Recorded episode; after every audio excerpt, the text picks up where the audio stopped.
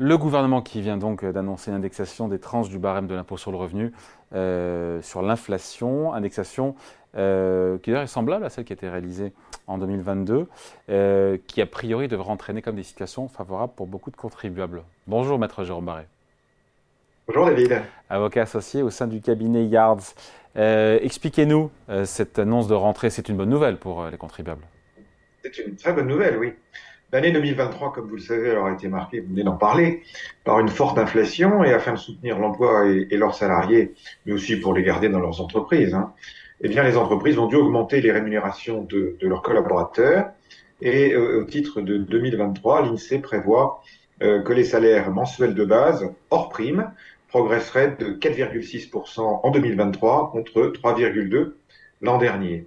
Donc le maintien du barème actuel de l'impôt sur le revenu aurait inévitablement conduit beaucoup de, contribuables à basculer dans une tranche supérieure du barème euh, progressif de l'impôt, tout en constatant une perte économique de leurs revenus à cause de l'inflation. Et donc, afin d'éviter cet effet ciseau, hein, c'est-à-dire une perte de revenus euh, et une augmentation de l'impôt, le gouvernement a décidé de rehausser le seuil d'entrée au sein de chaque tranche du barème de l'impôt, parce que nous sommes un barème progressif, de l'ordre, enfin pas de l'ordre, de 4,8%. Et donc cette augmentation, qui était de 5,4% pour l'année 2022, soit en fait un total 4,8 plus 5,4 euh, de 10,20 euh, en deux ans, ben, c'est pas du tout symbolique. Oui, c'est pas symbolique. En même temps, euh, faut être honnête, c'est pas non plus exceptionnel.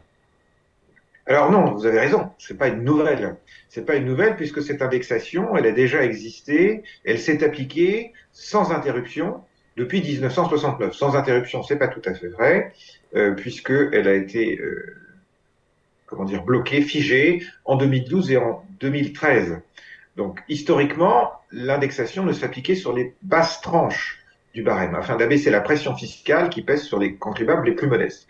Mais depuis 1981, et on pourrait s'en étonner d'une certaine façon, cette revalorisation du barème s'applique indifféremment à l'ensemble des tranches du barème progressif de l'impôt sur le revenu, qui permettent ainsi au gouvernement de modérer la pression fiscale qui pèse sur les épaules des contribuables. Euh, c'est tout de même assez normal, euh, et euh, évidemment, ce, ce phénomène d'érosion affectant tous ceux qui paient l'impôt.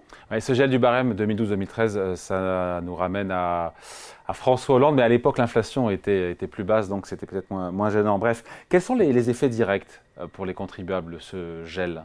Alors les effets directs, c'est que l'absence d'indexation de l'impôt sur le revenu ne conduit pas à augmenter directement les impôts, mais elle contribue toutefois à accroître la pression fiscale puisque les mêmes seuils d'imposition vont être appliqués à ces revenus, à des revenus dont la valeur en euros constant a rebaissé. Donc ne pas prendre en compte, ne pas prendre du tout en compte l'inflation aurait permis au gouvernement certes d'augmenter ses recettes fiscales, puisqu'à ce moment-là, les foyers euh, jusqu'alors euh, non imposables auraient dû s'acquitter d'un impôt, et donc seraient rentrés, seraient basculés dans l'impôt, et pour d'autres, basculés dans une tranche supérieure, et au global, tous les contribuables y auraient perdu, sauf, sauf l'État.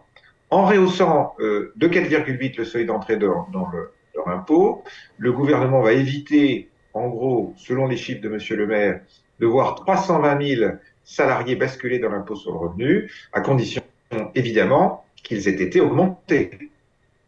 Parce que sinon, on ne sera pas dans le même cas de figure. Donc l'indexation va éviter euh, ainsi à de nombreux contribuables de devenir soudainement imposables et de voir leur impôt alourdi du fait de la progression de leur salaire, en partie due à l'inflation pour rattraper le retard économique. Voilà, c'est bien expliqué ça. Concrètement, ça va se matérialiser comment?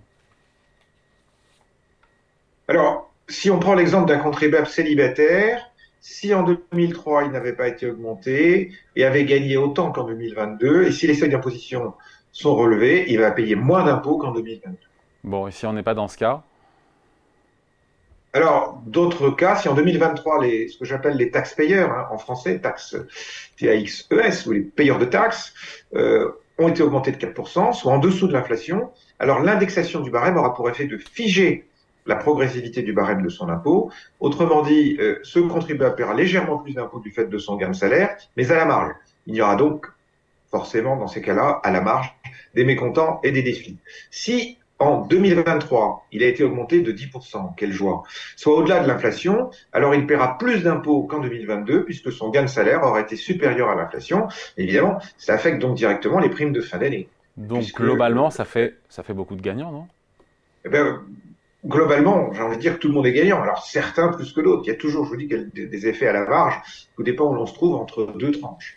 Ceux qui n'auront pas eu la chance d'être augmentés paieront donc moins d'impôts, mais leur, revenu économiquement aura été écorné. Pour ceux qui ont bénéficié d'augmentation, leurs impôts seront plus élevés, que ce soit de manière marginale ou de manière plus significative, selon que l'augmentation, on l'a vu tout à l'heure, aura dépassé ou non l'inflation.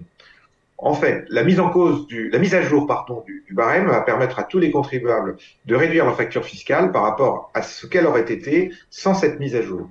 Bon, est-ce qu'il faut s'attendre, on finit là-dessus, à d'autres indexations ou à une indexation d'autres impôts en dehors de l'impôt sur le revenu? A priori, non. Alors, il y a la contribution, vous savez, exceptionnelle sur les revenus qui, s'ajoute à l'impôt sur le revenu des contribuables célibataires ou mariés qui disposent d'un revenu annuel euh, extrêmement élevé, de 250 000 ou 500 000 euros. Bon, ça, ça ne fonctionnera pas. Et on a eu des plafonnements, parce qu'on pensait aussi aux charges sociales, et on a eu des plafonnements au cours du temps euh, de taxation, enfin d'indexation pas d'indexation, mais pourcentage sur les charges sociales, qui fait qu'on aurait pu penser que l'État euh, faisait un geste sur les impôts, mais pas sur les charges sociales, et en fait pas du tout. Et puis les autres, les autres impôts, et ça c'est quand même un sujet, mais qui n'a, euh, qui a quand même à voir à l'inflation, c'est quand même les droits de succession, qui restent toujours à des taux très élevés, les droits de donation, et qui n'ont pas été revalorisés depuis plus de dix ans. Euh, les Là, il y a, y a un sujet, il y a un sujet là-dessus. Hein. Il y a un énorme sujet parce qu'on commence à avoir des capitaux qui fuient à nouveau à l'étranger, parce qu'il y a une, concurrence entre différents États. Nous, à 45%, on n'est pas compétitif, on est vraiment très élevé. Allez, merci beaucoup. Explication signée Maître Jérôme Barré, avocat associé au sein du cabinet Yards. Merci Jérôme. Bon merci David. Merci.